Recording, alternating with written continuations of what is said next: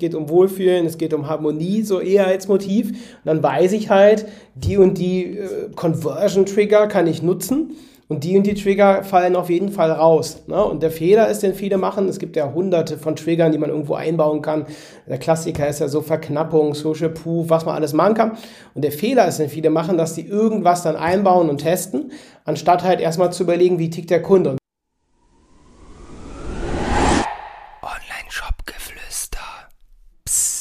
So, meine Lieben, herzlich willkommen zur heutigen Podcast-Episode. Heute tatsächlich der erste Podcast, wo mir der Gast direkt gegenüber sitzt. Schön, dass du da bist, Matthias. Ich freue mich sehr, dass wir es endlich geschafft haben nach äh, den etlichen Anläufen. Nach einem halben Jahr. Ne? Ja. Wer Matthias noch nicht kennt, ich stelle ihn ganz kurz vor. Matthias ähm, ist im Podcast-Game schon ein wirklich alter Hase. Seit 2015 hat er seinen Podcast äh, über Verkaufspsychologie mit über 5 Millionen Downloads und in Aachen leitet er das Verkaufspsychologie Institut mit mittlerweile zehn Mitarbeitern. Das heißt, die Jungs und Mädels beschäftigen sich den lieben langen Tag mit Verkaufspsychologie. Wie kann man es schaffen, raus aus der Vergleichbarkeit bekommen, äh, zu kommen? Und ich habe sogar irgendwo gelesen, dass äh, Matthias das Ganze als Lebensversicherung für Unternehmer bezeichnet. Und da ist aus meiner Perspektive wirklich was dran. Eine Frage, die ich für dich mitgenommen habe, Matthias. Ich habe irgendwo gelesen, dass du während deines Studiums einen Shop gebaut hast. Kannst du dich noch daran erinnern, was das war? Ja, es war noch, äh, erstmal vielen Dank, dass ich hier sein darf. Ähm, und, und ja, auch cool, dass es persönlich geht. Ne? In der ja. ganzen Zeit mit, mit Online und so weiter. Super, sich persönlich mal auszutauschen.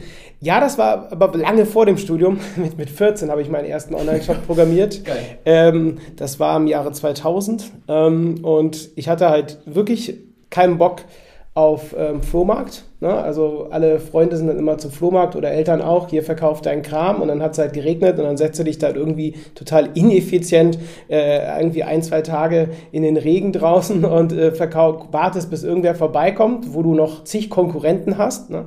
Ähm, sehr viele Parallelen durchaus auch zum Shop-Bereich. Und dann habe ich halt überlegt, wie kann ich das machen? Dann habe ich mich damals eh schon mit JavaScript, PHP und so beschäftigt und habe dann so ja, einen ultra schlechten Shop äh, so ge gebaut. Ne? Aber er hat funktioniert. Was hast Leute, du verkauft? Ja, alte Bücher, die ich nicht mehr brauchte, irgendwelche Spielzeugautos von okay, davor krass. noch. Ne? Also dann, dann quasi deinen eigenen Online-Flohmarkt gemacht, oder was? Genau, genau, weil ich keinen Bock hatte auf, auf den Flohmarkt, ah, habe ich dann selber das gemacht. Ja, ihr könnt euch natürlich vorstellen, wer die Käufer waren, ne? also einfach Freunde, Familie, irgendwelche Nachbarn. Äh, das war auch alles null verschlüsselt oder so. Die haben Leute haben dann irgendwelche Formulare im Klartext ihre Sachen rübergeschickt, ihre Daten. Ähm, war natürlich auch nicht wirklich legal ne, mit 14, ähm, ja. sowas zu machen.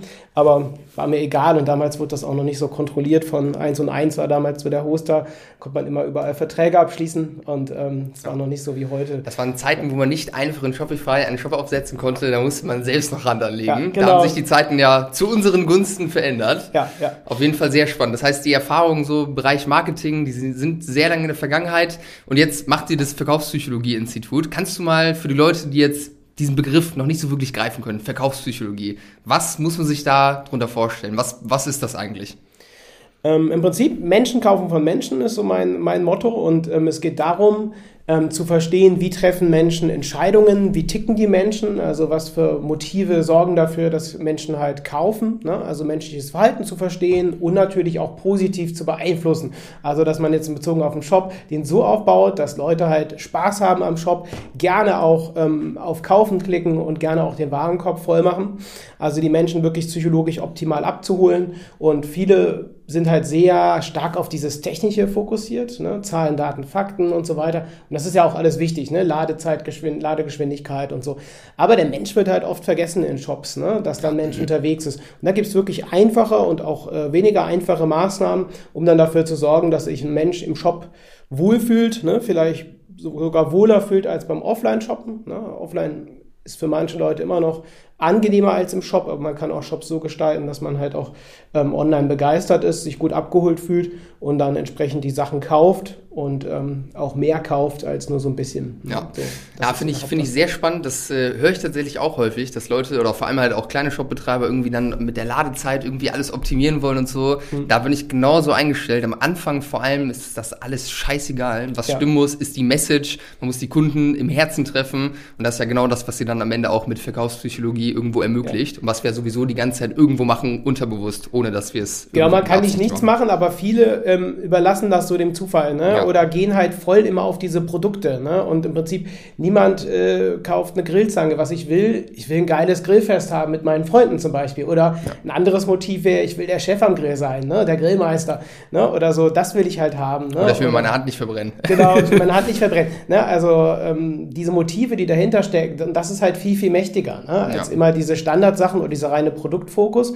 Wenn ich da halt einen vernünftigen Rahmen drum mache, aber auch diese Vergleichbarkeit. Ne? Wie gesagt, damals beim Flohmarkt waren da irgendwie alle hunderte Flohmarktleute ähm, auf diesem Riesenplatz und dann ist man halt komplett vergleichbar. Ne? Und das ist im Online-Shop-Bereich auch so. Manche Produkte sind sehr vergleichbar. Und da muss man halt positiv aus der Masse aus, rausstechen ne? und äh, begeistern die Leute.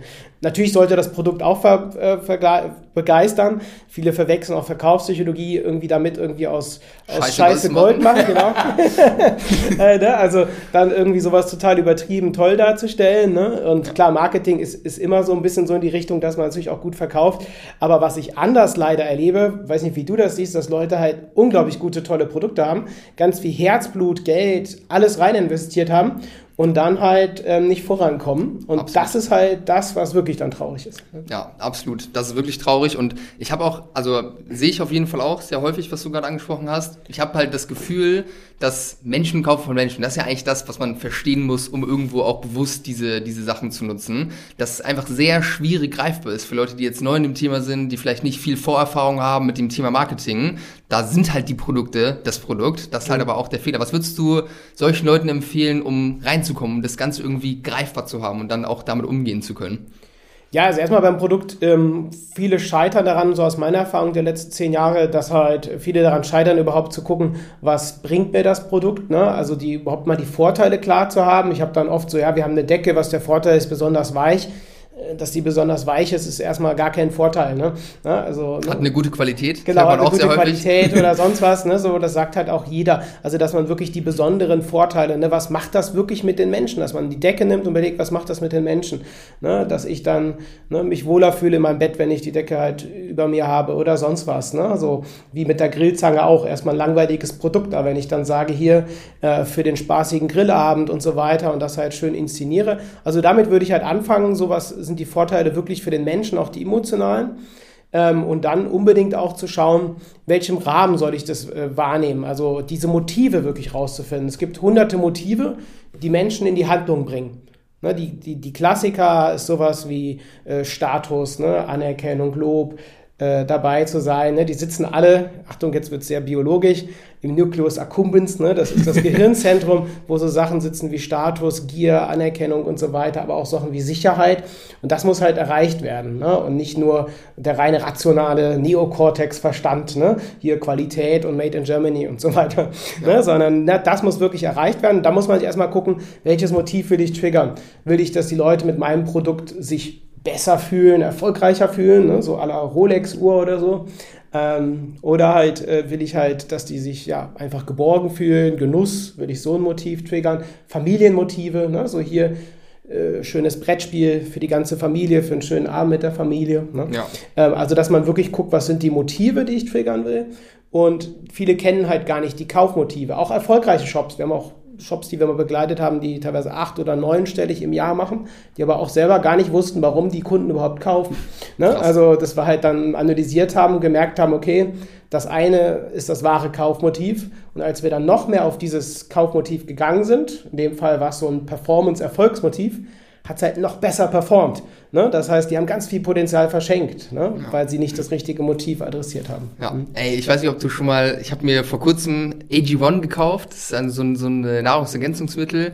Hast du dir da schon mal Seiten von angeguckt? Äh, nee, noch nicht. Also das musst du mal machen, das ist wirklich ein Genuss. Ich habe mir diese Seite angeguckt und ich habe schon bestimmt 20, 30, 40 Touchpoints gehabt mit dieser Firma. Und als ich mir dann diese Seite angeguckt habe, die haben mich so verdammt gut abgeholt, dass ich gekauft habe. Einfach so ein Supplement für 100 Euro im Monat oder so, direkt ein Abo abgeschlossen. Aber die haben wirklich auf der Seite genau mich angesprochen, genau das, was ich erreichen möchte, also wirklich 100% die Zielgruppe verstanden. Das hat mich begeistert. Also wenn man das hinbekommt, dann ist es wirklich Gamechanger fürs Marketing, wenn man wirklich den Zielkunden kennt. Und wichtig ist natürlich aber dann, ne, dass es bestimmt Leute gibt, die jetzt auf diese Seite gehen und total abgeschreckt werden. Ja. Und das ist halt so wichtig. Viele denken halt, ja, das Produkt ist für alle da und ich will ja auch keinen in den Stich lassen.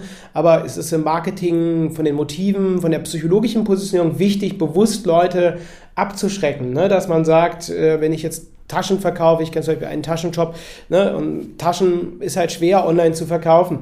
Ne? Und der hat aber gesagt, komm, dass meine Taschen sind nur für Tussis. Ne? Tussi Bag, ne? Das ist rein. Ja, da gibt es wirklich, ne? Das ist nur für Tussis. Also da mit, gibt's halt, mit, Hund, mit Hundefach Genau. oder was? Genau. Und da gibt es halt Frauen, die sagen so, ja, ich bin ja eine Tussi, ist ja perfekt äh, für mich. Ne? Ja, Krass. und das muss halt sehr spezifisch sein auf die Zielgruppe, auch gerne was ähm, provokanter. Ne? Also Ja. gerade im Nahrungsergänzungsmittelbereich haben wir da auch schon so Sachen aufgebaut und optimiert. Ne? Irgendwie so ein Hardcore-Booster für unfassbaren Muskelpump, dann mit, ne? mit einem krassen trainierten Körperbeutel, mit einer brennenden Flasche in der Hand. Ne? Geil. Und, und dann sind, sind eigentlich nur Aminosäuren, die verkauft werden. Ne? Und das Ja. gleiche kann ich aber dann auch wiederum für andere Motive äh, nutzen im Marketing und habe dann halt eine ganz andere, andere Power. Ne? Ja. Weil niemand braucht die tausendste oder millionste neue Tasche. Ne? Du hast gar keine Chance auf dem Markt, wenn du jetzt Taschen rausbringst. Es sei denn, du positionierst es halt vernünftig. Ja, ja cool. safe. Mhm. Ist so. Es gibt so ein, ein schönes Sprichwort, wenn du für alles stehst, dann stehst du für nichts. Das ist auf jeden Fall auch zutreffend. Das fängt ja schon bei der Produktauswahl an. Also jetzt so ein klassischer Händler, der jetzt wirklich äh, nicht eigene Produkte hat, sondern nur Handel quasi betreibt online. Da sehe ich es auch ganz häufig, dass dann irgendwie so ein, wie so ein Bauchtaschenladen irgendwie existiert. Und das spricht halt auch niemand an. Das, das fängt da ja schon an. Und es wird dann auch weniger gekauft. Ne? Also es gibt der Psychologie Ja. dieses klassische Marmeladenparadoxon. Das heißt, zu viel Auswahl führt dazu, dass weniger gekauft wird. Ne? Das zieht zwar viele Leute an, ähm, aber ähm, es wird halt weniger gekauft. Ne? Also wir hatten manchmal in Kundenprojekten so, dass wir allein das Sortiment reduziert haben und dadurch allein eine Steigerung hatten der Abverkäufe, weil wir einfach ein paar Sachen rausgeschmissen haben und gesagt haben, nee, das brauchen wir jetzt nicht. Und wenn man vielleicht auch einfach dann für was steht und nicht Ja, für alles steht. Ich genau. hatte gerade gestern ein Interview, wo mir ein Gründer gesagt hat, dass er die ersten drei Monate von dem Projekt wirklich nichts verkauft hat. Da hatten die gefühlt alles bei sich im Shop, im Möbelbereich. Da haben die das Sortiment hart runtergekattet und auf einmal hat es angefangen zu laufen. Also es braucht manchmal gar nicht so viel. Es macht halt einfach super krassen Unterschied aus. Sehr spannend. Du hast gerade ein sehr spannendes Thema angesprochen, nämlich Rucksäcke. Finde ich nämlich ein cooles Beispiel, weil da gibt es ja sehr viele Brands, die auch in den letzten Jahren irgendwo hochgekommen sind. Godbag, OneMate etc. Da gibt es ja noch diverse mehr. Das Problem, was viele Shopbetreiber, glaube ich, heutzutage haben, die auch über Kanäle wie Facebook und so weiter werben, ist halt einfach das Thema Vergleichbarkeit. Weil es gibt in jedem, in jeder Nische eigentlich schon andere Anbieter, diverse Anbieter, die auch schon richtig groß sind, krasses Standing haben. Wie würdest du, wenn du jetzt Shopbetreiber wärst, wie würdest du rangehen und überlegen, wie du dein Produkt irgendwie anders positionieren kannst? Was wären die Fragen, die du stellen würdest dafür? Ja, einmal für wen natürlich, ne? Also den Menschen, da gibt es ja verschiedene Möglichkeiten. Ich kann das ja auch auf Alter positionieren, ob es eher, nehmen wir jetzt nochmal so dieses Taschenbeispiel, ne? Für junge Leute, für ältere Leute, Männer, Frauen, ne? Wie jetzt der Typ mit der, mit der Tussi-Bag, ne? Der halt gesagt hat, okay, das ist halt nur für Frauen, im Schnitt Mitte 20 bis Mitte 30 so hoch, ne? so nur für die und die müssen halt rosa ganz toll finden als Farbe. Das heißt, ich würde erstmal schauen, okay, an welche, ne, an welche Zielgruppe demografisch oder vom Alter adressiere ich das und dann halt zu schauen, was ist das gewisse Etwas, was ich halt im Marketing ausspiele. Ne? Und da kommen halt diese Motive ins Spiel. Ne? Wenn ich irgendwie versuche, alle Motive abzuholen, also im Bereich Harmonie, Sicherheit, zum Beispiel jetzt nehmen wir nochmal die Tasche. Wenn ich jetzt sage, hier super Qualität, also die ganze Zeit auf dieser Qualität rumreite, TÜV geprüft und was auch immer, und dann halt, ne, dann gleichzeitig aber auch sage, hey, die Tasche ist super für den Abenteuerurlaub und gleichzeitig ist sie dann aber auch noch super für die, für die Familientasche, für den Familienausflug, habe ich diverse Motive drin. Und äh, wenn ich was gelernt habe, was, wenn ich so zusammenfassen würde, was einer der größten Hebel war von bestimmt 300, 400 Shop-Optimierungen der letzten Jahre, war das auf jeden Fall konkret ein, zwei Motive anzusprechen und diese klare Positionierung, so dass man ja. überlegt, okay, wen will ich da ansprechen und das gern auch testen. Na, also, dass man gar nicht so hingeht und sagt, okay, ich nehme jetzt einfach mal das, sondern ich kann halt auch gut testen. Man könnte zum Beispiel, sagen wir, nehmen wir auch nochmal das Grillzangenbeispiel. Ne, Grillzange würde ich auch keinem empfehlen, heutzutage zu verkaufen, es sei denn, man vermarktet es halt cool. Dann könnte ich zum Beispiel vier Landingpages bauen für Grillzangen Und dann eine Landingpage, so wo ich dann sage, hier qualitativ hochwertige Grillzange, made in Germany und äh, vom Dacke Club äh, geprüft und alles, ne? Also wirklich so mit der entsprechenden Bildsprache, ne? Wie so ja. ein alter Herr, der da Hab's steht. Genau und, vor ne? Augen. Genau.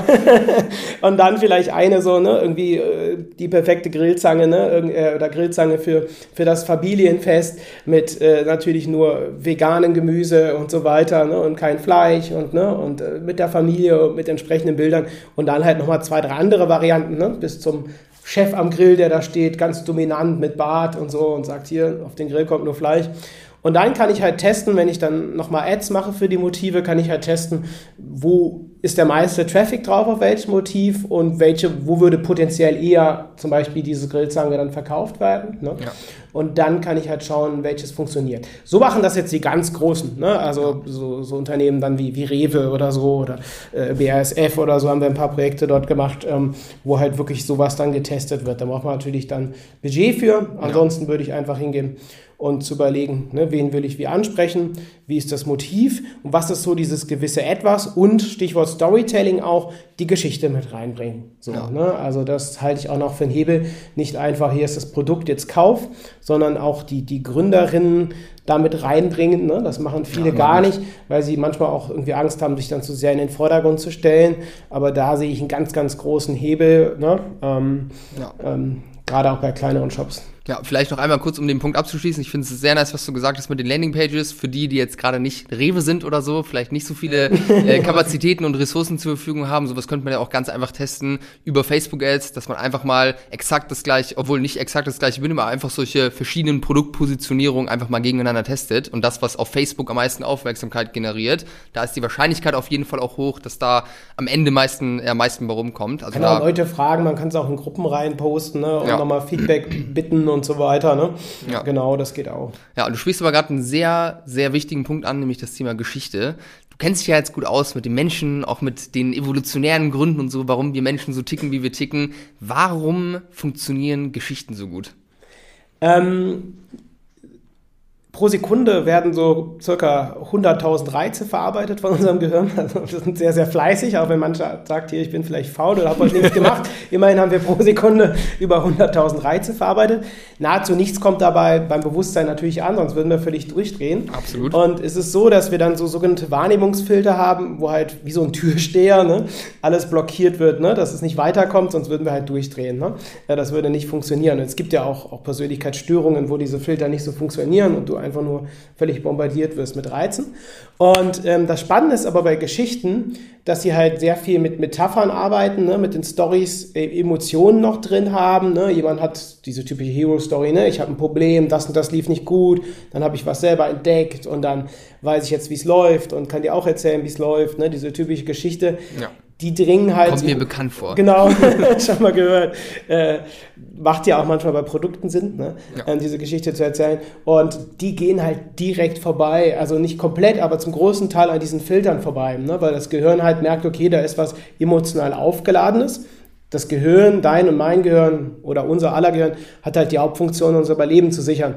Das heißt, wenn eine Information ist, die potenziell emotional ist, wird das halt eher durchgelassen Ne, dass, es, dass halt klar ist, oh, ne, da ist, könnte irgendwie Gefahr sein oder irgendwas Wichtiges in der Story sein. Ne, deswegen wird es halt eher dann aufgenommen und verarbeitet und wird halt auch eher gespeichert. Ne? Sachen, die emotional sind, ähm, positiv wie negativ, negativ noch mehr, werden halt eher gespeichert. Ne? Jeder weiß, äh, wo er am 11. September 2001 war, also wenn er, wenn er auf der Welt war. Ne? Also solche emotionalen Ereignisse haben die meisten Leute dann auch im, im, im Kopf und vergessen sie auch nicht. Ja, also Geschichten finde ich echt crazy. Also bei, bei Borus ist ja auch so. Wir haben, verkaufen am Ende Lebensmittel und wir haben eigentlich die ganze Zeit über uns als Person, über die Bauernkinder, passt halt auch perfekt das ist auch authentisch dann, ne? Also glaubhaft, authentisch. Ja. Safe. Das ist eigentlich für uns das Wichtigste oder das ist eigentlich das, worüber wir kommuniziert haben. Wir haben eigentlich fast gar nicht über die Produkte kommuniziert, aber die Leute haben es trotzdem gekauft wie Sau. Ist halt sehr, sehr interessant. Sehen wir auch bei Kunden, wo ein Produkt ist mit einer geilen Story dahinter, mit einer coolen Entstehungsgeschichte oder einem Gründer, der es richtig gut verkörpert, eine Geschichte dazu erzählen kann. Schon ein sehr, sehr wichtiger Hebel. Aber das ist halt das, was die meisten Leute nicht äh, verstehen oder halt nicht nutzen. Ne? Die sind halt sehr dann produktverliebt, haben wir auch, ja, mein tolles Produkt und es, immer höre ich, es ist besser als bei den anderen das Produkt. Ich habe ein Produkt, das ist wirklich besser als bei den anderen. Ja, ne? das höre ich jeden Tag. Ne? Aber dass halt sowas kaum genutzt wird, ne? dieses psychologische, emotionale auch mit einer Story, muss ja nicht, ich kenne auch Leute, die nur die ganze Zeit irgendwelche Geschichten erzählen, finde ich manchmal auch ein bisschen übertrieben, ne? Und halt noch irgendwelche Stories hörst, ne? Ja. Und äh, auch manchmal so Stories, was hat das jetzt damit zu tun? Aber ähm, es wird halt leider kaum genutzt, ne? Und es ist schon fast psychologisches so Mindset-Problem bei manchen Leuten. Ne? Ich sag hier, was ist deine Geschichte so, ne? Und du brauchst die und ja. ähm, da wird viel Potenzial leider auch verschwendet. Ja, Qualität verkauft leider nicht. Es ja. macht natürlich am Ende die Kunden glücklich und ist super wichtig, um Shop oder auch alles andere irgendwo groß zu machen. Aber am Anfang braucht es was anderes, weil da kann man die ja eh noch nicht anfassen, die Produkte. Was mich interessieren würde, ich merke, dass viele von unseren Kunden, aber es ist natürlich auch bei uns immer ein Dauerthema, bei unserem Shop, aber auch bei unserer Beratung, dass natürlich immer wir versuchen wollen, unsere Kunden besser zu verstehen. Ist ja ein Thema, was einfach super wertvoll ist, was man eigentlich durchgängig machen sollte. Hast du da ein paar Tipps und Tricks an der Hand, wie man das gut hinbekommen kann? Vielleicht gewisse Fragen, die man stellen kann, die irgendwo aufschlussreich sein können, was auch die Motive etc. der Kunden angeht? Und wo und wann würdest du dir ein Feedback einholen von, ähm, von, von Kunden jetzt als Online-Shop gesehen? Das heißt, der Online-Shop existiert schon, ne? Ja, der also, existiert schon. Ja. Ähm, also einmal natürlich, auf, wir arbeiten sehr intensiv auf Motivebene, ne? also bezüglich der Motive. Und da gibt es zum Beispiel, nehmen wir mal ein Kundenbeispiel von uns, die haben so, schon ein paar Jahre her, die haben so fleischfressende Pflanzen verkauft. Ne? Also auch sehr, genau, sehr speziell. Ne? Ja. Und da gibt es ja auch verschiedene Motive, warum jemand gerade fleischfressende Pflanzen haben will und gerade online kauft. So. Okay, was sind das für Motive? Das würde mich jetzt mal kurz persönlich interessieren. Ja, gehe ich jetzt durch, genau, um auch zu zeigen, wie man das analysieren kann. Was wir dann halt gemacht haben, ist halt, ähm, ja, so ein Motiv-Profiling nennen wir das. Ähm, ähm, gemacht. Das heißt, wir haben eine Umfrage rausgeschickt an die, ähm, an die Bestandskunden, an die glücklichen Kunden und haben halt gefragt, okay, was hat sie bewegt halt zu kaufen? Ne? Was sind so die entscheidenden Motive? Und dann halt äh, mussten die halt entscheiden, ne? also mussten eine von vier Optionen auswählen. Ne, die erste war halt, ja, ich interessiere mich für fleischfressende Pflanzen, einfach weil sie halt andere beeindrucken, weil es was Besonderes ist, nicht so Standard äh, und so weiter. Also es ist irgendwie Besonderheit, ne? Besonderheit, äh, Besonderes, ne? was Individuelles, Besonderes. Das war das eine Motiv, also Individualität, was Besonderes haben. Ne? Ja. Dann die zweite Antwortmöglichkeit war halt, ja, ich liebe es, Pflanzen zu züchten, mich dann liebevoll um die Pflanzenbabys zu kümmern und so weiter. Ne? Und, und so viel Grün zu Hause ist auch toll für die Atmosphäre. Kommt mir bekannt vor, liebe Grüße an meine Freundin. Ja. genau. Also das wäre halt dann dieses, ja, dieses, ähm, ja, dieses ähm, ja, Harmoniemotiv und, ne, und äh, grüne Motiv quasi, ne, also angenehme Atmosphäre zu haben und so weiter und sich dann darum zu kümmern, ne, so äh, um die Pflanze. Ja. Das dritte war ganz spannend, war dann halt wirklich, ne, ich liebe das halt, die zu beobachten, den Wachstum zu messen von der Pflanze, also sehr dieses rational ähm, qualitative, ne, so ja. und dann wirklich zu schauen, wie viel Wasser brauchen die und dann irgendwie auch Bilder zu machen oder zu filmen, ne, wenn die mal so eine Fliege fangen oder sonst was, genau, ja. Und dann ähm, habe ich noch eins vergessen. Ähm, noch ein viertes fehlt noch. Das fällt mir jetzt gerade nicht ein. Irgendwas, irgendwas Brutales, Gewalttätiges. Die haben, haben, Freude daran zu sehen, ja, genau. wie Fliegen gefangen werden. Ich glaube, es ging wirklich so in diese Richtung, ne? so dass halt, ne? dass man, dass halt Fliegen und, und, und, und Spinnen dann halt vernichtet werden und so weiter. Ne? Also schon ja. eher so ein dominanteres Motiv so. Ne? Genau. Ja. ja. Okay. Mhm. Also das ist so ein Beispiel dafür, diese Umfrage rausgeschickt oder ich nochmal ein anderes Beispiel, was ein bisschen schneller noch geht. Äh, Mega Fitness Shop ähm, von, von ATX, so einer der größten Fitnessmarken der Welt für so Fitnessgeräte und so weiter, wo auch einfach gefragt haben, so ein Kundenprofiling gemacht über Social Media und über E-Mail. Ne, warum trainierst du? Warum willst du fit werden? Warum mit unseren Geräten? Und dann war halt auch, ne, ich will halt stärker werden ne, und ähm, richtig gut vor dem Spiegel aussehen. Dann ein anderes Motiv war halt, ich will was für meine Gesundheit tun, ne, also eher so ein Gesundheitsmotiv. Dann anderes war halt, äh, Qualität ist mir wichtig, ne, ihr habt qualitativ hochwertige Produkte und so weiter. Ne. Ja, ja, safe. Also das äh, sehe ich auch als eine der wertvollsten Sachen an. Das kann man auch sehr gut einfach automatisiert irgendwo mit einbinden. Ja. Nach dem Kauf einfach automatisch eine E-Mail raussenden, wo diese Frage gestellt wird. Super wertvoll, da einfach immer wieder Input zu bekommen. Nur wichtig ist halt, man muss halt wissen, wie man das genau abfragt, dass es auch nicht zu offensichtlich ist. Also wir arbeiten da gern so mit indirekten Formulierungen und man muss die Leute halt zwingen zu einer Antwort, um halt zu gucken, was ist so der eheste Grund oder das eheste Motiv, ne? so um das, das rauszufinden. Was meinst du, zwingen zu einer Antwort? Also, dass sie sich für eine Sache genau, entscheiden? Genau, weil sonst ja. sagt sie halt ja alles, ne? das ist alles ja, irgendwie ja. wichtig. Ne? So, das ist das eine, ne? also die, die Motive, was wir auch gern machen, ist natürlich sowas wie Bewertungen screenen, ne? das ist immer so das allererste, so Bewertungen, Feedback-Sachen und dann wirklich analysieren, welche Formulierungen werden eher äh, weichere Formulierungen genutzt, werden eher härtere, welche Wörter tauchen am meisten auf. Ne? Ja. Kann man auch gut mit, mit Software analysieren und halt schauen, wie sind so die Muster, wie sind die Formulierungen, sprechen die Leute eher über Probleme oder Lösungen und dann kann man halt schon ganz guten ganz gute Sicht drauf. Ne? Ja, safe. Was ich persönlich auch mega wertvoll finde, ist einfach auch mal mit ein paar Kunden einfach zu telefonieren. Genau, mal sprechen, ja, das ist auch gut. Da kriegt man auch einfach, also bei mir war es jedes Mal so, als ich mit Kunden telefoniert habe, dass da irgendwie so ein kleiner Aha-Moment dabei war, wenn man auch einfach ganz genau mal die Formulierung hört. Das ist ja auch super wichtig für gutes Marketing, was dann wirklich auch so dieses, boah, das ist für mich dieses Gefühl irgendwo auslöst, dass halt auch wirklich die Sprache verwendet wird, die auch die Kunden verwenden. Und dann auch immer wieder zu fragen, ne, warum, wozu, ne? Also warum war Ihnen das wichtig? Ne? Das ist besonders besonders Weiches, ne? dass man halt tiefer kommt als ja. diese Standard. Weil im Marketing immer wieder wird gesagt, ja, kommuniziere Vorteile schön und gut, ne? aber dann liegt ja wiederum hinter den Vorteilen etwas. Ne? Ja. Das ist, äh, was steckt wirklich dahinter? Und da muss, kann man halt tief reinfragen, um dann halt die wahren Sachen zu finden. Und wenn ich die dann im Marketing kommuniziere, was da wirklich dahinter liegt, hat es halt eine viel, viel stärkere Wirkung ja. als nur dieses ähm, Oberflächliche. Ja, ja, finde ich, äh, finde ich sehr spannend. Und mal angenommen, man hat jetzt viel Input sich irgendwie geholt von den Kunden, hat ein bisschen was gelernt, äh, was dazugelernt. Was macht man mit den Erkenntnissen? Also was ist das, was ihr auch vor allem jetzt bei euch äh, mit euren Kunden macht, mit euren Online-Shops macht, im Bereich Conversion-Optimierung, Warenkorbswerte, lass uns da gerne mal ein bisschen reinsteigen, was da so Best Practices sind, die du siehst. Mhm, mh. Ja, jetzt kommt es halt darauf an, was rauskam, ne? wie, der, wie der Kunde jetzt so tickt. Ne? ja. Sagen wir mal, ähm, wir sind nochmal bei der, bei der Kuscheldecke oder so und haben halt gemerkt, es geht um Wohlfühlen, es geht um Harmonie, so eher als Motiv. Und dann weiß ich halt, die und die äh, Conversion-Trigger kann ich nutzen. Und die und die Trigger fallen auf jeden Fall raus. Ne? Und der Fehler ist, den viele machen, es gibt ja hunderte von Triggern, die man irgendwo einbauen kann. Der Klassiker ist ja so Verknappung, Social Proof, was man alles machen kann. Und der Fehler ist, den viele machen, dass die irgendwas dann einbauen und testen, anstatt halt erstmal zu überlegen, wie tickt der Kunde. Und wenn ich jetzt weiß, wir sprechen die liebe Lisa an und äh, die will ihre Kuscheldecke haben und will dann ihren Tee damit trinken, ne, dann weiß ich halt, ich nutze dort keinen Countdown im Warenkorb, um die ja. nochmal zu sagen, hier ist für 10 Minuten reserviert der Warenkorb und es läuft immer weiter runter und äh, beeil dich, weil dann ist die halt eher weg. So, ne? Und das ist halt so Sache, die ärgert mich oft, dass Leute sagen, hier den Trick nutzen und sofort hast du da mehr Uplift auf der Produktseite oder sonst was. Nee, es kommt halt drauf an. Ne? So. Ja. Und dann weiß ich halt, ich nutze bestimmte Trigger und, und andere halt nicht. So, ne? so, ja. so Standard Best Practice auf jeden Fall. Wir machen immer meistens so, so zwei, drei Bullet Points ähm, auf die Produktseite und schauen aber auch da, dass wir bei diesen kurzen Bullet Points die Vorteile für die Zielgruppe adressieren. Ne? Also bei der lieben Lisa dann halt eher sowas wie ne, für deinen perfekten gemütlichen Abend ne, irgendwie. Ja. Ne?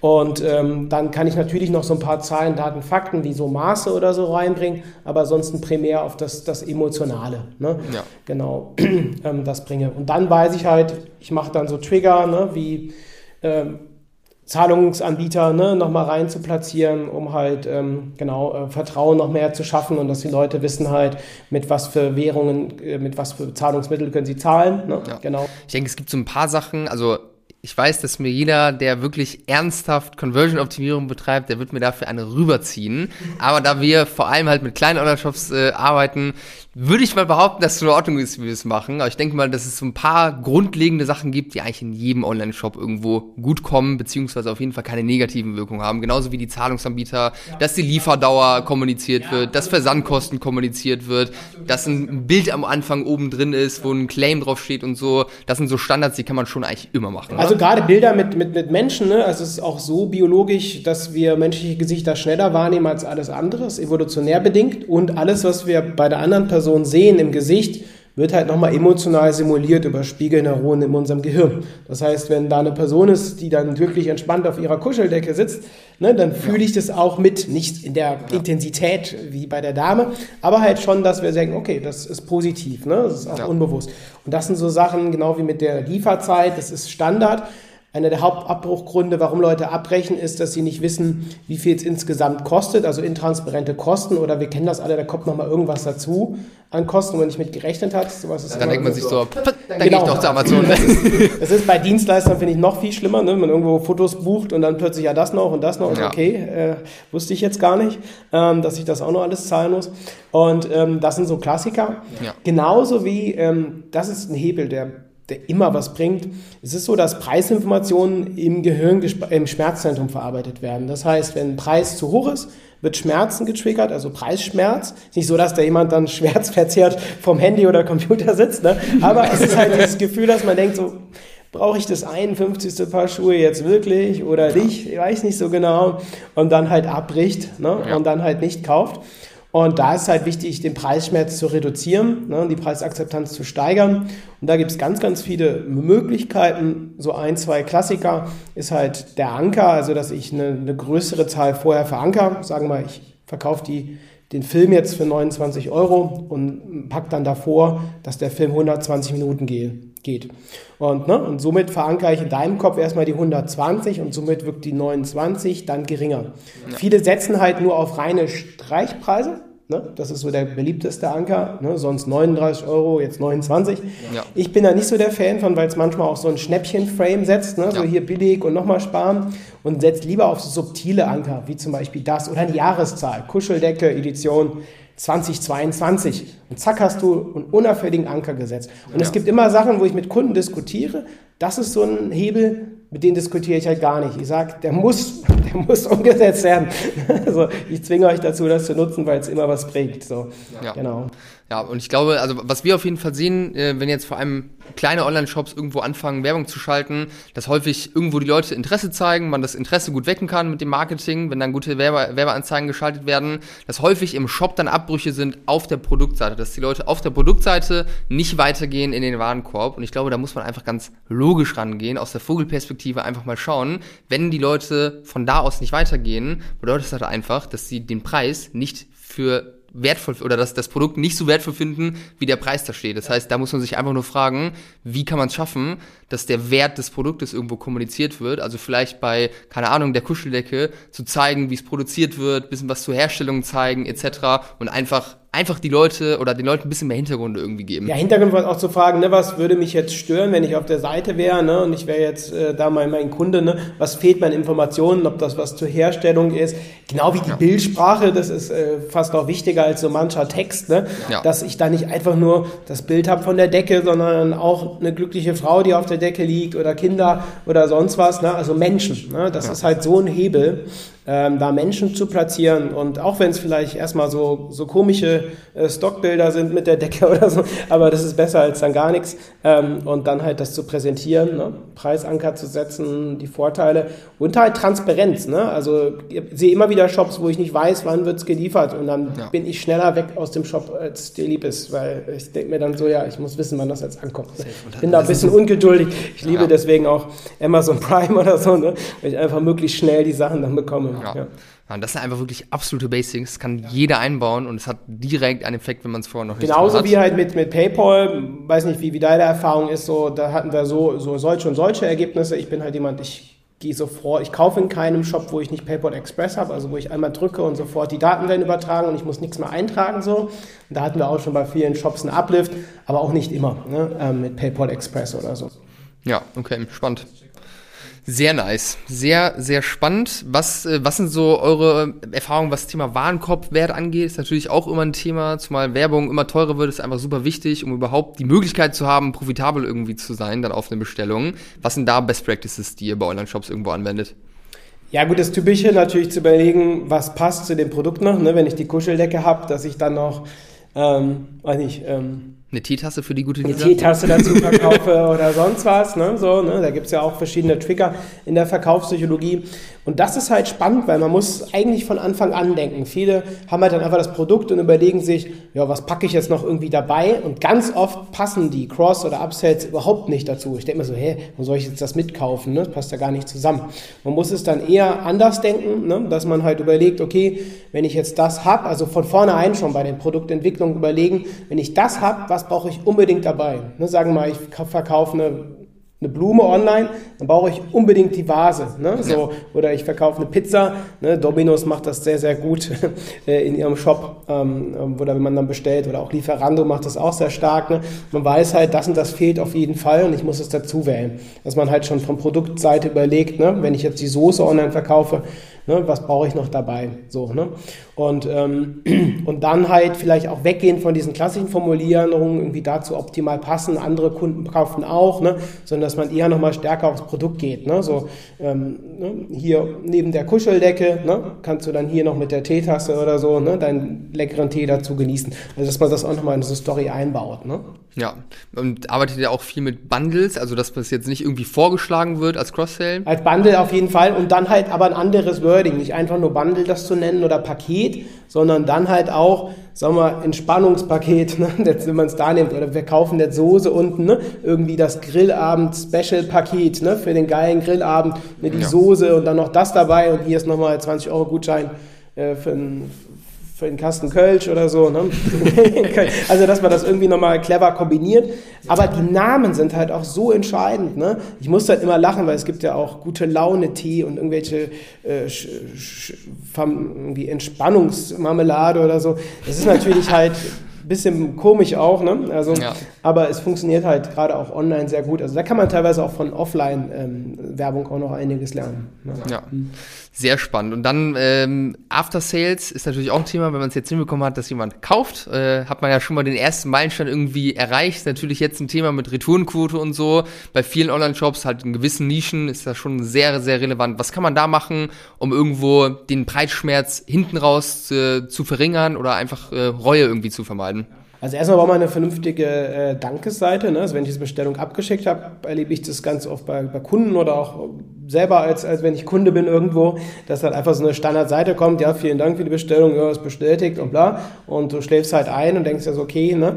Da könnte man halt äh, ein schönes Bild reinpacken ne? und sagen, hier, vielen Dank und wir freuen uns und so weiter. Und hier, und auch nochmal so, da haben wir gute Erfahrungen mitgemacht, wirklich nochmal so drei, vier zentrale Vorteile nochmal zu, zu platzieren. Also ein Bild zum Beispiel mit den drei, vier Vorteilen oder Next Level wäre dann wirklich mit einem Video zu arbeiten. Ne? Ich habe jetzt bestellt, ähm, habe die Bestellung abgeschickt, ne? irgendwie Proteinpulver und dann kommt halt nochmal ein Video von den Gründern oder auch von Mitarbeitern, wo sagt, hey, vielen Dank und so, so geht's weiter, bekommst jetzt eine E-Mail und so weiter und ne, bla. Und wenn es angekommen ist, wünschen wir dir guten Genuss mit dem Proteindrink. Ne? Und äh, wenn es dir dann gefallen hat, freuen wir uns natürlich auch über eine Bewertung, um uns zu unterstützen. Und dann kannst du das gerne auch an drei Leute weiter, weiterschicken, ne? für die das auch gut sein könnte, ne? der Proteinshake.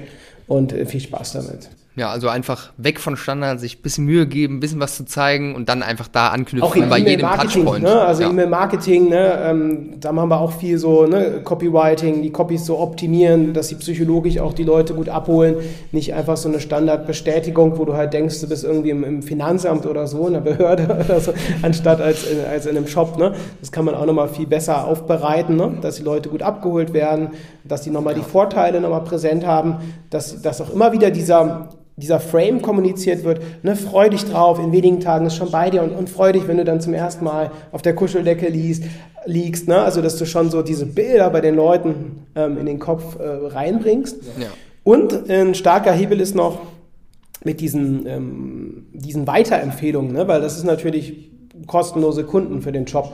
Und da haben wir halt was ganz Erstaunliches festgestellt in den letzten Jahren, dass wenn man, das hatte ich eben schon mal so gesagt, dass man nicht sagt, hier, wen kennst du noch, schick das weiter, sondern wenn man das präzisiert und sagt, welche drei Leute fallen dir noch ein oder Freunde oder welche fünf, also drei oder fünf, dass es viel besser funktioniert. Und wenn ich jetzt sagen würde, hey, welche drei Leute kennen noch, kennst du noch, äh, die, wenn ich das, das Glas kaufen wollten, ne, dann ähm, denkst du halt relativ konkret an drei Leute. Wenn ich sage, wen kennst du noch so, schau mal, wenn du alles noch so kennst, ist es direkt unkonkret. Und das, wirkt, ja. das funktioniert so, so viel besser. Also allein das umzusetzen, einfach eine Weiterempfehlungs-E-Mail aufzusetzen und sagen, hier drei Leute, wer könnte noch Spaß haben an der Kuscheldecke oder an der Grillzange, ne, schick's an drei Leute oder an fünf funktioniert wesentlich besser. Und wann, äh, das heißt, ihr schickt dann eine E-Mail raus quasi oder die Shops, die einfach nur... Nur Weiterempfehlungen. Und wann kommt die? Also nachdem das Produkt angekommen ist ja, schon? Klar. Oder? Ja, ja, nachdem es angekommen ist. Also vielleicht eine Woche danach. Ja. Ne? Und wirklich dann zu sagen, hier, ähm, aus so einem Unterstützung-Frame, ne, Motto, hier, wen kennst du noch? Äh, also welche drei Leute kennst du noch so? Schickst an drei Leute weiter, die du auch damit eine Freude machen willst. Und hier ist noch ein Code, Friends 20, ja. ne, wo du dann nochmal ja, 20 Prozent ein bisschen viel oder sagen wir 5 Prozent oder. oder die Teetasse noch kostenlos genau, dazu. Genau, äh, bekommst ne, äh, für ihn ne, und, und, und fertig. Ne? Ja. Und dann Next Level wäre dann natürlich irgendwelche Empfehlungsprogramme noch hochzufahren ja, mit so ja. Statue. Das macht aber nur Sinn, das macht das würde jetzt bei einer Decke oder so keinen Sinn machen. Das macht dann eher im Bereich Nahrungsergänzungsmittel oder wo ich halt immer wieder kaufe, ne, dass man damit dann arbeitet. Ja, safe. Und ich glaube, da einfach wichtig fürs Mindset zu verstehen, jeder Shopbetreiber, wenn du den Kunden Einkauf hast, dann fängt die eigentliche Arbeit erst an, weil es ist ja einfach ultra wichtig, diesen Kunden zu binden und zu einem Fan zu machen irgendwo. Also ich würde einfach schauen, da jeden Touchpoint, der da ist, einfach maximal zu nutzen, um an die Marke zu binden, um zu kommunizieren, wofür man steht. Also auch das Paket, wie es ankommt, da vielleicht noch ein kleines Kärtchen reinmachen mit eine dem Bild schöne drauf. Postkarte oder sowas. Ja, handgeschrieben im besten Fall noch, kommt super an bei den, bei den Kunden. Ich glaube, das ist einfach super wichtig, weil am Ende wird es immer teurer werden, die Kunden zu gewinnen. Aber mit Bestandskunden kann man dann am Ende. Genau, und halt auch über Weiterempfehlungen oder so, was auch noch äh, richtig geil funktioniert hatte. Ähm, ich weiß aber nicht, ob das so, so, überhaupt so erlaubt ist mit, mit Instagram und so weiter, aber ich, ich erzähle es einfach mal. Ähm, war halt wirklich auch so eine Aktion, dass wir halt im Paket was beigelegt haben, auch eine Postkarte, so hey, vielen Dank und weißt du was, wenn du das Produkt jetzt hast, ähm, mach doch mal ein Foto davon, vielleicht auch mit dir selber drauf, ne? Und teile das bei Instagram oder auch in eine Story und markiere uns. Unter allen, die mitmachen, verlosen wir einmal im Monat ein Überraschungspaket. Ja. Das war so ein Boost für Sales, ohne dass der, der, der, der Shop irgendein Cent dafür bezahlt hat. Ne? Es gab dann halt einmal im Monat, wurde geguckt, ne? wer hat so die Hashtag benutzt, wer hat es geteilt, dann wurde halt einfach einer ausgelost, der hat dann die Überraschung bekommen und fertig. Das heißt, die Leute haben dann quasi kostenlos über ihre, natürlich teilweise kleine Reichweite, dann aber nochmal das geboostet über die Social Media Kanäle. Und ähm, das geht halt nur bei Produkten, die was emotionaler sind. Ne? Also ja. jetzt eine Grillzange würde man jetzt nicht unbedingt zeigen. Fleischfressende Pflanze, da hat es gut funktioniert. Kuscheldecke, Kuscheldecke, Kuscheldecke kann ich mir auch, auch vorstellen, ja. dass funktioniert. und ähm, dann die Leute da mitgemacht und das fanden die gut. Ähm, ja. Ja, nice.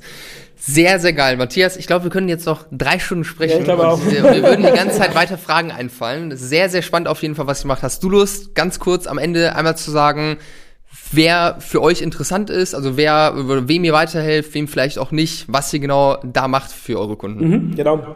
Also einmal ähm, im Bereich Shops äh, sind es eher größere Shops, ne? also Minimum eine Million im Jahr, die wir da unterstützen, wo wir einfach verkaufspsychologisch alles durchoptimieren, den ganzen Funnel anschauen, den Shop und finden dann halt die passenden Stellschrauben, wo wir halt von außen einfach, ne, ich lege dann als Psychologe keine Menschen auf die Couch, sondern einfach die, die, die, den Shop und schaue halt, ne, wo, wo gibt es quasi noch Krankheiten oder wo gibt's noch, wo, wo ist noch eine Schraube locker und wo kann man noch was rausholen. Ne? Also ja. auch Ads, E-Mails, Landingpages, alles, ne? Gehen wir einmal komplett durch. Und machen gleichzeitig auch, wenn jetzt bei einem Shop, bei, bei einer Million im Jahr gibt es meistens auch ein Marketing-Team, ne, machen das halt dann noch fit im Thema Verkaufspsychologie, dass die zukünftig selber halt die Optimierungen vornehmen können, dass die Texte halt schreiben können, die besser performen. Und das zweite, 70 Prozent unserer Kunden sind eher Marketingagenturen, Webdesigner, Copywriter, die Performance-Marketer, die Ads schalten, ne? also oft auch für E-Commerce ne? Ähm, oder auch in anderen Bereich, aber meistens E-Commerce-Fokus haben, Ads für E-Commerce oder ähm, Conversion-Optimierung machen im Bereich Shops. Die werden dann fit gemacht in Verkaufspsychologie, also quasi Training und gleichzeitig gehen wir über ein paar Monate deren Projekte durch und ich optimiere quasi mit denen deren Pro Projekte. Also ich optimiere ganz viele Projekte, wo die Kunden von denen gar nicht wissen, dass ich da mit drin stecke. Das ist immer ein bisschen lustig, ne? Also, ja. weil ich da mit Kunden zu tun habe oder auch Shops oder so, die gar nicht wissen, dass ich da mit, äh, mit dafür sorge, dass es erfolgreich ist äh, über die Agenturen. Genau. Nice. Und das ist bei euch, wie ich gehört habe, keine Massenabfertigung, so, so wie wir es ja auch machen. Genau, ganz wenig, wenig. Wir gucken auch, wer halt sich anfragt. Ne? Also ja. es ist nicht nur das Finanzielle, sondern insbesondere auch das Menschliche. So, ne? Ähm, es gibt einen schönen Leitsatz, den eigentlich jede Agentur sich groß aufhängen könnte, ist, du kannst dem falschen Kunden nichts Richtiges erzählen. Ne? Du kannst halt bei manchen Leuten noch sowas erzählen und deine geilen Ideen bringen, alles wird abgeblockt und so weiter. Und deswegen muss man halt gucken, dass es auch menschlich passt. Und ähm, das ist für mich eigentlich noch viel wichtiger als alles andere, weil es ja Lebenszeit, ne? Ja. es muss ja Spaß machen auch zusammen. Klar, nicht immer, es ist Harmonie, ne? Also, weil wir auch, wie ihr wahrscheinlich auch, manchmal auch Klartext redet. Also der Kunde erwartet ja auch äh, Ehrlichkeit, ne, dass man sagt, ja. hey, so ist Mist, wie du es machst. Ja. Ähm, aber trotzdem muss es halt auch menschlich passen. Genau. Ja. Sehr geil. Über, viele Überschneidungen auf jeden Fall auch zu, zu unserer Denkweise. Finde ich auf jeden Fall sehr cool. Also ich verlinke auf jeden Fall eure Seite, dein LinkedIn, äh, alles in den Show Notes. Äh, auch den Podcast verlinke ich. Da kann ich jedem empfehlen, auch mal reinzuhören. Da höre ich sehr regelmäßig auch Selbstverfolgen an. Also mach weiter so. Richtig geil, dass du uns heute ein bisschen Input mitgegeben hast. Vielen Dank, Matthias. Vielen Dank. Vielen Dank dir auch. Dann, mach's gut. Ciao, ciao.